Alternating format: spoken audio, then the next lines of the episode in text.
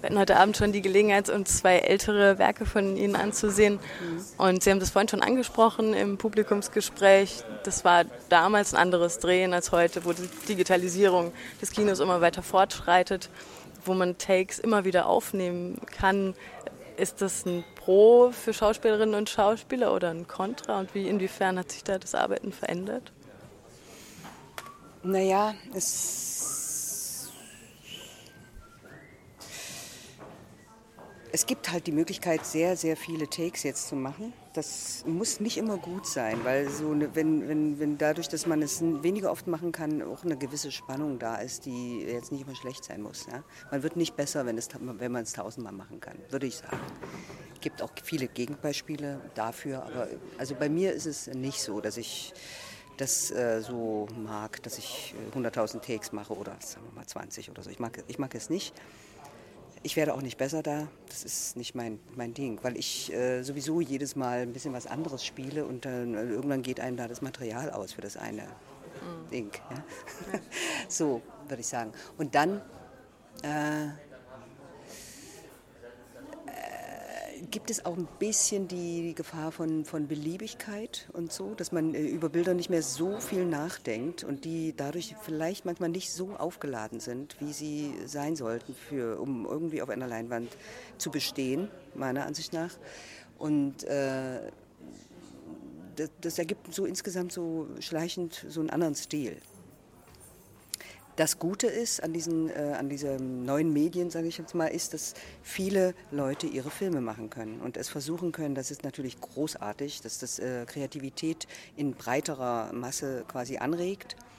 Ähm, so, das ist nur, äh, ist dann die, die Grenzen zwischen professionelle Laie und so weiter, das verschwimmt dann äh, alles so ziemlich und das ist auch mal noch eine Frage, wohin das äh, sich mal bewegt oder was das äh, bedeutet jetzt so für für den Film. Henry Hübchen sagt das schon vor zwei oder mehr Jahren, dass es dadurch ja auch ein Überangebot gibt, so wie ein Zeitungskiosk, aber da kann man auch nicht alle Zeitungen lesen. Mhm. Sehen Sie das auch so? Ja, ja, das ist ein, ja, das ist, das, das ist leider nichts, was man richtig bedauern kann, weil man dagegen gar nichts machen kann. Das ist ja überall so, das ist auch im Theater so, dass quasi es nicht mehr wirkliche, es gibt eine unglaubliche Schwemme. Jedes Theater reagiert auf die Situation, sage ich jetzt mal, mit äh, Quantität. Quantität, Quantität. Die Leute machen sich tot und haben einen so, so überbordenden Spielplan, dass die, dass die, also dass so nicht so wirkliche Ereignisse so herausragen. Das geschieht trotzdem, Gott sei Dank. Also ich habe neulich den Kohnbrüder-Film gesehen, das ist für mich ein Ereignis sowas.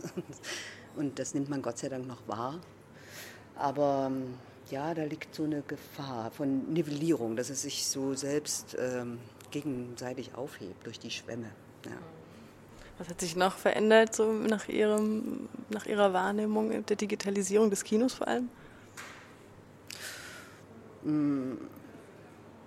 Ne, es gibt auch viele, viele, viele Vorteile, äh, wirklich, äh, dass die Filme äh, wohin kommen, wo sie sonst nie hingekommen wären. Also sind ja noch nicht alle Kinos, weiß Gott nicht. Das ist ja eine ziemlich teure Umstrukturierung oder um, ein teurer Umbau, das zu digitalisieren. Aber wenn das dann mal ähm, so ist und dass sogar die kleineren, ist, die Gefahr ist, dass die kleineren Kinos alle sterben, dass die das nicht schaffen und nicht hinkriegen. Und das, das finde ich schon auch eine große Gefahr, wenn die kleinen Kinos sterben und, und sozusagen der spezielle Geschmack des, des Kinobetreibers, der die Filme wirklich noch handverlesen auswählt und äh, quasi präsentiert als seine sein Programm. Das finde ich unglaublich wichtig, dass man, dass ein Publikum äh, sich an einen Kinomenschen, äh, der äh, enthusiastisch auswählt, äh, orientiert und dadurch vielleicht auch äh, viele Dinge kennenlernen, die sie sonst nicht kennenlernen würden. Das passiert natürlich in diesen großen Kinos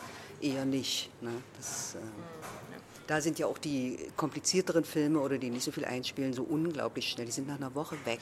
Und das ist, äh, das ist bitter, bitter, bitter, bitter. Während die in so kleineren Kinos immer noch eine Chance haben und auch immer noch mal raufgeholt werden. Ne? So. Oder mal auf dem Festival, so wie heute, diese beiden Filme, die wir gerade gesehen haben.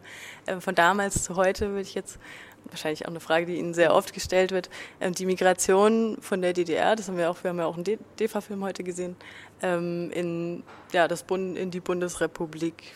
Also ich kann das überhaupt nicht nachfühlen, weil ich viel zu jung bin. Wie war das denn? Nö, das ist ja auch nicht mal eine Migration, denn wir Migranten, wir hatten ja die, also von den Ostblockländern die absolut besten Voraussetzungen. Also wirklich, da gibt es, das war immer noch äh, extrem glimpflich gegen alle, alle anderen Ostblockländer, was die durchgemacht haben und immer noch durchmachen und was da auch für Spannungen immer noch herrschen und so weiter und so fort. Das ist ja so bei uns nicht. Ne? Andere Sachen sind auch kompliziert. Ich sage mal so, das ist... Ähm, gut, für viele meiner Kollegen gab es äh, die Situation, die gab es für mich äh, irgendwie nur ein bisschen, nicht so richtig existenziell, dass man äh, wie von vorne anfängt. Kennt einen keiner, man ist zwar schon meinetwegen 50, 60, was weiß ich, und niemand kennt einen plötzlich. Also von den Leuten, die die Werkzeuge in der Hand haben und wirklich die Bestimmer sind, wer was macht das ist dann, da sind viele äh, Biografien also wirklich extrem gebrochen in ihrem Weg. Aber ich denke mal, die Leute haben, viele haben auch ihren Weg gefunden dann wiederum. Ja, also das ist, also ich sage mal so, insgesamt würde ich sagen, möchte ich diese Erfahrung wirklich nicht missen. Ich möchte nicht missen, da gelebt zu haben und äh, diesen über Gang erlebt zu haben und äh, sich in wirklich ganz anderen Verhältnissen wiederum zurechtfinden zu müssen. Es hat ja auch ein bisschen was von, von Leben, sage ich jetzt mal. Es gibt da eigentlich nichts zu bereuen oder zu bedauern. Das ist eher ist das schon auch aufregend. So.